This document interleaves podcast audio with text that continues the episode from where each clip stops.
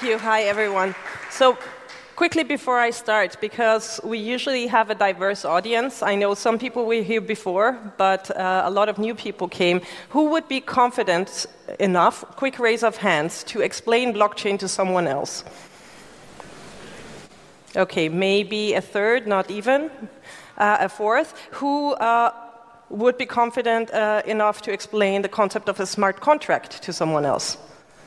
Okay, same amount of people. Uh, decentralized autonomous organization? Okay, so uh, bear with me, the few people who already know the basics. I would like uh, to give the chance to the majority of the audience to catch up with the basics before we deep dive into, um, into the subject matter. So, why can we uh, disrupt organizations with blockchain? Uh, in order to understand this, we need to understand the history of the internet. So, if we look back, uh, the first generation internet uh, early 90s revolutionized information, and this is why we called it the information data highway. That was disruptive. Nobody would call it this way today. Uh, it doesn't make sense. It's become normal. About 10 years later, um, we had the so-called Web 2. And what the Web 2 did, it was like um, uh, the internet became more mature, more programmable, and all of a sudden we had, on the one hand, social media platforms, and on the other hand, um, a peer-to-peer economy um, and the sharing economy, where the consumer and the producer came closer to each other of information, of opinion, of goods and services. Uh, so we have it brought us this peer to peer economy, but with this huge man in the middle, this platform in the middle, who started to control um, all the data, has control over all, all the data, and um, dictates the rules of the transactions of that platform. So instead of the internet becoming more decentralized, it became more centralized. And if we think of blockchain in the context of the internet, it is the driving technology behind the decentralized web, or also called, some call it the Web3. Uh, blockchain allows real peer to peer transactions without a middleman, and it all started with Bitcoin, um, money without banks. So, sending two people who don't know and do not trust each other, sending money from and to each other without a trusted third party in the middle. Why is that possible?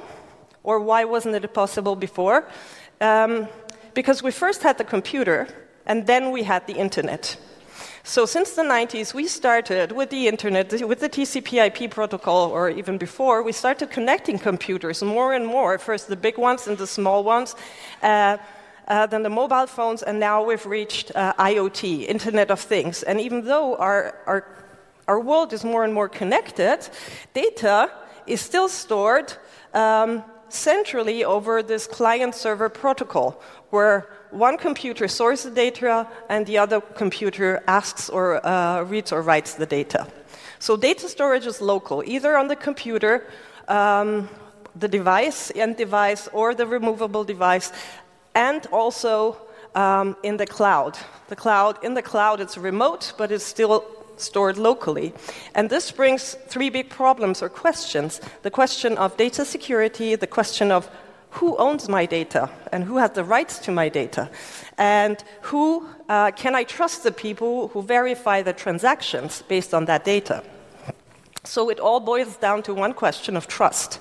And uh, this is why The Economist, now two years ago, called the blockchain the trust machine, because what blockchain does, it, uh, it's a protocol that decentralizes trust.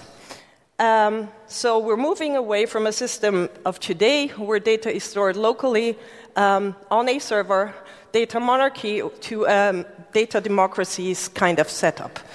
And so today, when I send you money and I don't know who, I don't know you, I don't trust you, we would need a bank to verify that I am me and I have enough funds when I send you that money, so it's not a blank check. And I want to know that you actually received the money, so we need that bank in the middle.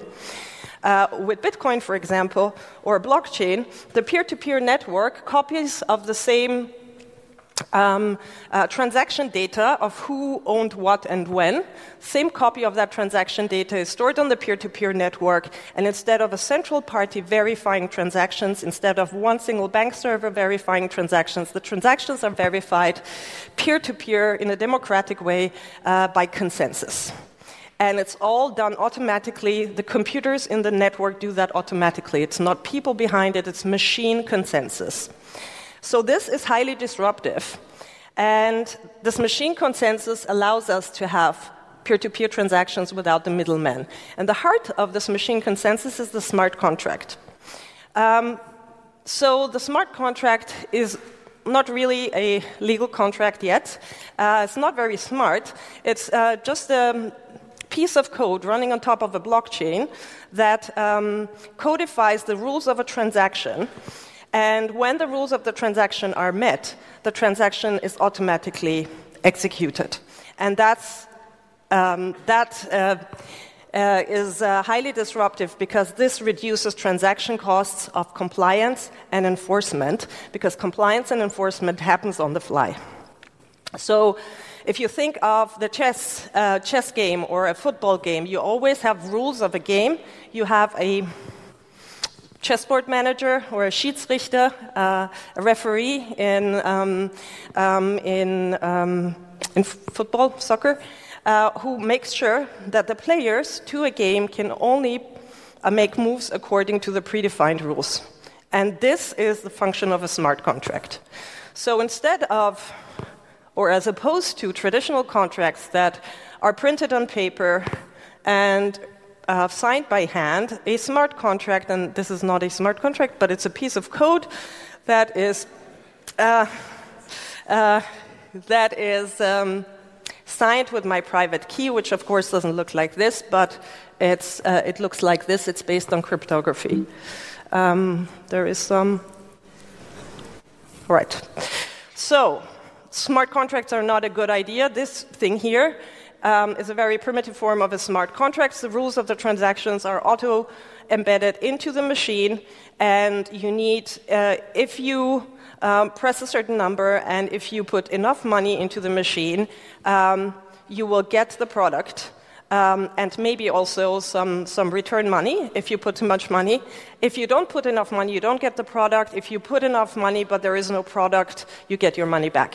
That's a smart contract. So, what smart contracts do, they disintermediate in a very radical way and allow us to have these peer to peer transactions. We can have simple decentralized applications, and we heard some for the ones who were uh, listened to the talk before. We had some interesting examples of what we can do with smart contracts. Basically, we can use smart contracts for any industry. So it started with Bitcoin, money without banks, sending money from A to B, but you can have apartment sharing without Airbnb and Wimdu. You can have ride sharing without Uber. You can have uh, selling books without Amazon, etc. Um, so you get rid of the platforms through these decentralized applications, and the heart of those dApps are smart contracts. Now, the highest form of a smart contract is a decentralized autonomous organization. Um, a smart contract can be very simple, uh, of defining the rules of um, for example, sending money from A to B, under which conditions, if the, uh, the, uh, the, one, the person who sends the money has more, uh, at least as much as money as they want to send. Um, it's like simple if then clauses. Um, decentralized orga- uh, autonomous organizations are nothing else than very complex smart contracts uh, that define the bylaws of an organization, for profit or not profit, um, into the smart contracts. Um, so, what you can get rid of bureaucracy and management overheads through smart contracts. Um, there is another term, the decentralized virtual borderless nation, which basically is just a concept for a political decentralized autonomous organization, um, but it's the same concept of a smart contract on a blockchain. Um, so, what kind of DAOs have we had so far? And if we look at the history of blockchain, which is not very long, but we, we can say that Bitcoin really is the first decentralized autonomous organizations. It's not only money without banks, but it's also money without bank managers. There is no central Bitcoin authority. So Bitcoin was uh, the white paper was written by one person or a group of people, we don't know who it was, was put online nine years ago, was deployed eventually by a group of uh, open uh, after being programmed in an open source way, eventually it was deployed after a few months by a disparate group of programmers uh, worldwide. They deployed it, they mined the first block, and this is when Bitcoin started. So there is no central Bitcoin authorities. Now we have stakeholders in the Bitcoin network. We have the miners, and we have uh, the exchanges, and we have the wallet providers, and we have the users, etc. But there is no central authority. There is not one person or one entity who can turn off Bitcoin you would need a power outage in the whole world to turn off Bitcoin, right? Or you would need to turn off all the thousands of computers that are part of the peer to peer Bitcoin network to shut down Bitcoin. And that's radical. And um, so, what else? What other examples have we had so far? This is really the longest lasting examples that we had. Uh, last year, I don't know who heard about the DAO. Um, that attracted like 180. It was a decentralized autonomous organization on the Ethereum network. The, perfect, uh, the purpose of the DAO, uh, it had a very generic name, was to be a, an investment fund for Ethereum based projects, but completely decentralized. The DAO token holders could vote proportionally to the tokens they had upon the projects they wanted to invest in. Now, that project had a few problems, let's say. Um, and stopped, but we've had before and after other DAOs uh, popping up. Another good example for a decentralized autonomous organization is Ethereum. It's also a blockchain that existed, that has existed for a few years. Um, even though I have to stress that um, Ethereum has a foundation and is, in a way, maybe more centralized um, than Bitcoin. There is no central party that could take it down, but it has a, a very strong leadership that can influence opinion. So, what else? Then we have BitNation, which is a startup um, that aims to uh, provide a kind of WordPress for decentralized DAOs, or uh, decentralized virtual borderless na- nations, uh, they're working on making a platform where you can easily create and deploy your own DAO or, or decentralized nation. Um, we'll skip this. So maybe it's very important to understand that this um, technology is very early on. Um, in its development. It's kind of like 1990 when it comes to the internet. It's more or less 1960 when it comes to hardware. Because the blockchain, uh, especially the Ethereum blockchain, it's, you, could see, uh, you could say that it's like a decentralized world computer. It's a distributed network of uh, computers. It's a peer to peer network. That peer to peer network of computers is the distributed world computer. The protocol could be seen as like the uh, operating system where you can now run decentralized applications or smart contracts on top of it. So we're reinventing not only the internet but also the computer. And blockchain is only one of many protocols in that sense. Okay, so now let's look at disrupting organizations, and we've heard that in the previous talk. Let's go a bit into more detail. So, if we look at organizations we know today, whether political or um, economical, they're very much organized in this hierarchical, top down way, and executed also in this way. I don't know what this is. Um, I think I need some tech help. Um, okay, I have to improvise now. So, um, organizations have been traditionally organized in a top down way. Um, blockchain allows us to um, disrupt or get rid of a lot of bureaucracy. Smart contracts and the protocols that are machine consensus that is auto enforceable can now define the rules of an organization into auto enforceable code. And this way, we can't get rid of all managers, but we can get rid of a lot of bureaucracy, whether in private organizations or in public organizations.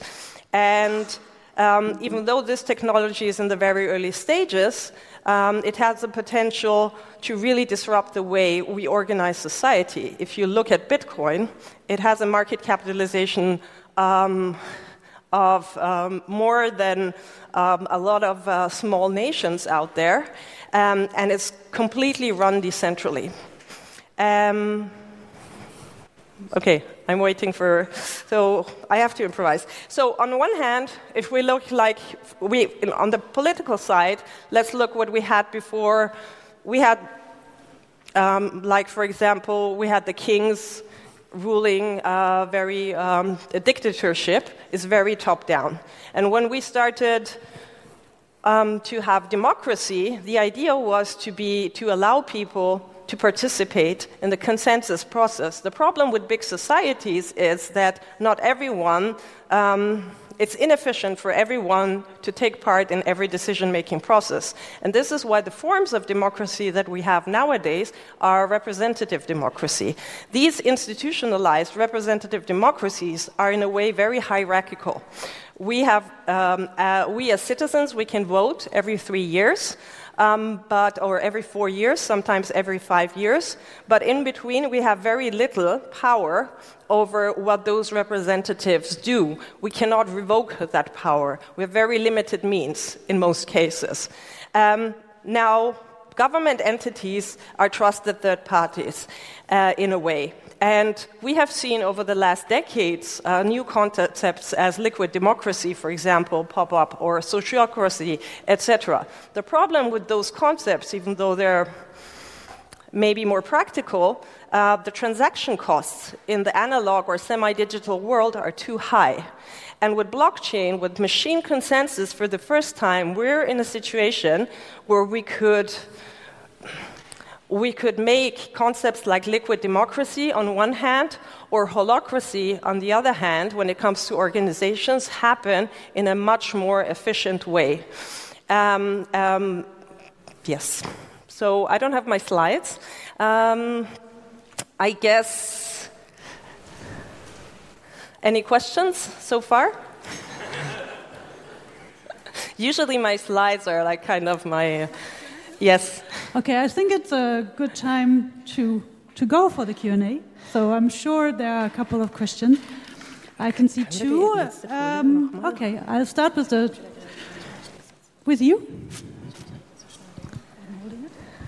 Hi. Uh, so very interesting talk. Um, yes. My question is about finding the uh, smart contracts because, yes. in my opinion, the problem is um, often finding uh, just the right way to specify the contract yes. in order to have like the correct incentives. And there are there are many different things that can go wrong or that you might not think when designing such a contract. Can exactly. You Thank you for the question. Yeah, yeah the, these were actually my last slides. I completely forgot. So, uh, thanks for the question. Um, so, smart contracts or machine consensus is very efficient when we have, in the cases of the known knowns and known unknowns. When we can exactly predict what will happen, it's easy to, to put that into code and to reduce transaction costs. Smart contracts or uh, blockchains are really lousy when it comes to dealing with unknown unknowns. Because this, we cannot enforce situations as those unknown unknowns. And uh, we have two examples. For example, in the Bitcoin community for two years now, uh, or maybe before. Uh, let's go. So, when Satoshi in, initially designed uh, uh or defined in his white paper uh, the Bitcoin blockchain, he assumed that you would have individual miners, individual computers running um, uh, the code on their individual computers. And for the first few years, everybody was running, people who were participating in the Bitcoin blockchain, they could run it on their home computer right? You needed a powerful home computer, but you could do that. Um, eventually, um, um, the difficulty rose and you needed even more powerful computers. And what Satoshi did not predict when designing the code was or, um, uh, that, um, that miners would start to collaborate. So, collaborative game theory was not the basis of his math that he did. He used simple game theory. Um, and so, what we're seeing now in the Bitcoin community is that um, miners have uh, colluded to mining pools, and now I would say around three to four mining pools are um, currently dominating around half, half of the Bitcoin network, and most of them are in China. So it's still much more decentralized than a centralized bank, but it's not as decentralized as Satoshi originally envisioned. Another example in the Bitcoin blockchain for what you just said is that when conditions change, for example, there is the block size debate. For two years, we've had the block size debate going on in, um, in Bitcoin, and the community is uh, uh, or has been on the brink of secession several times. Um, very divided over how to solve this problem of of Bitcoin scalability. So now this is very technical, but what I'm trying to say is that um, auto-enforceable code is very efficient as long as everybody agrees that this is the way to do it. And the moment that you need to upgrade the code because conditions have changed, we still need um, some kind of governance and we don't have those governance structures. So this is something that we still need to work on. Any other question? A, if we can have the mic, thank you. There is a question here. On the left. Hi, on the left here. Uh, my question is if you look ahead for the next five years on what kind of organizations will turn into DAOs, uh, I was thinking that maybe oh, consultancies might be, or like a consultancy network could be a DAO. Um, anything could really be uh, a DAO. Anything, really.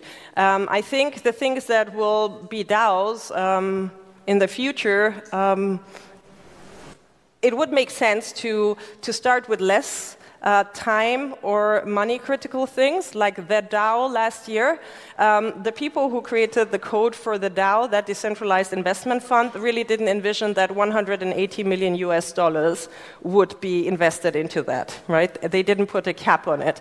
So I think because that technology is still in the early stages, it's better, since we can use it for any kind of use case, let's start with the non essential or non critical things because it's still very experimental technology. Um, and uh, we, blockchain is I would say not uh, only a technological revolution, but first and foremost a socio-economic revolution. In order, blockchain is a tool to bring us into a more decentralized world, but we need the software for this decentralized world in our brains and how we interact as people. And I would doubt that we already have that, and we could see that with the DAO, now with Ethereum, now with Bitcoin. Um, you can see that even though we all long for a more decentralized world, we, we have been socialized in very top down structures in a way. So there is a gap between where we want to be and where we can be as a society because we don't have the soft tools yet. Okay, I, I can see another question at the back. I will come to you and then one more here. And I think after that I will have to close the question and answers because then we are running out of time. But two questions I will take yours. Please introduce yourself and then pose your question. Yeah, hello, my name is Lawrence, and um, you were talking about that the blockchain is very decentralized. And since we're witnessing now some sort of a centralization with the big players like Google and Facebook, um, do you think in the long run this might have an effect on the internet that it's going to be uh, decentralized again? even in cultural terms or yes i mean this is the claim of the blockchain or the claim of bitcoin was money without banks uh, countries without politicians and um, um, companies without managers um, and also disrupt the disruptors. And the other claim is let's re-decentralize the internet. So the original vision of the internet was to be a decentralized world where everybody could put information online. But in the Web 2, it became very centralized with those platforms, uh, partly because our data structures uh, this is what I try to explain, are very centralized. Because we first had the computer and then we had the internet. So when we started to have the internet, we took over those centralized data structures. Um, and what we're doing now with blockchain and IPFS and all these other technologies of the decentral web, we're redesigning data structures given the fact that we are already living in the connected world. And so, by that, we hope, and that is the aim of the Web3, to live in a more decentralized world in the future. But there are many, many stumbling blocks to that. One is the problem of the unknown unknowns and the limitations of smart contracts and what they can auto enforce. So we need distributed kind of dispute re- resolution systems. Uh, what do we do when those unknown unknowns occur? We need dispute resolution. We need some kind of um, governance mechanisms that we don't have yet. That's uh, on one hand. And um, yeah, and on the other hand, I am. What was your question again? Eh, can you reformulate your question again? I think if I understood it correctly, because his question, his question was more about the, like on the one hand, the internet becoming more centralized, yes. and then what so are the potential? It is becoming more decentralized. One of the problems that we're also seeing now is that even though we want to create a more decentralized um, world, blockchains, state of the art blockchains, are based on plutocratic governance rules. The more tokens you have, the more power you have, or the more hashing power you have, the more mining power you have, the more decision power you have in the network. And so, what we're doing, state of the art blockchains are actually making the discrepancies of the poor and the rich bigger on chain. So, as long as we don't move to more democratic voting structures and decision structures off chain, uh, on chain, um, I think we might not. Uh, um, decentralization might be um, more theory than reality. So we have to be careful about that. Okay. We have one last question, if that's possible. Um, hi. Um, with uh, with you saying that like we're pretty much in the 60s of like the third revolution of internet, whatever internet is. Um, how, what's your feeling towards um, blockchain as a concept and as a technology or as a basic basis for smart contracts and co technologies that can be built on that on that concept? Um, isn't it something that might stay something that's like an elite thing? I mean, right now it's quite tough to understand the concept and there are only a few people who could actually deal with the technology itself. So, what is your feeling towards that? How, how, can, how can blockchain evolve and the technology and the way we deal with it evolve in a way that actually um, enough people can deal with that and set up rules and, in the end, finally, maybe even code mm-hmm. um, smart contracts mm-hmm. themselves? I think it really boils down to the matter of time.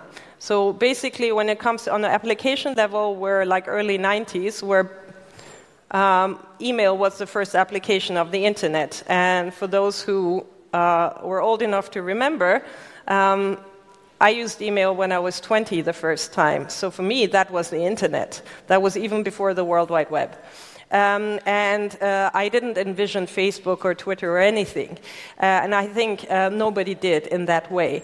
Um, so, um, and um, I was one of the early adopters, so I think what we need, uh, Bitcoin now really is the first killer application of blockchain, and we haven't had another killer application. So I think in terms of usability and scalability, in the next two or three years, we might have the first uh, killer application where uh, my grandmother can also use it, and once we have that, I think blockchain will really take off on one hand. And blockchain, uh, a lot of use cases of blockchain are built on network effects.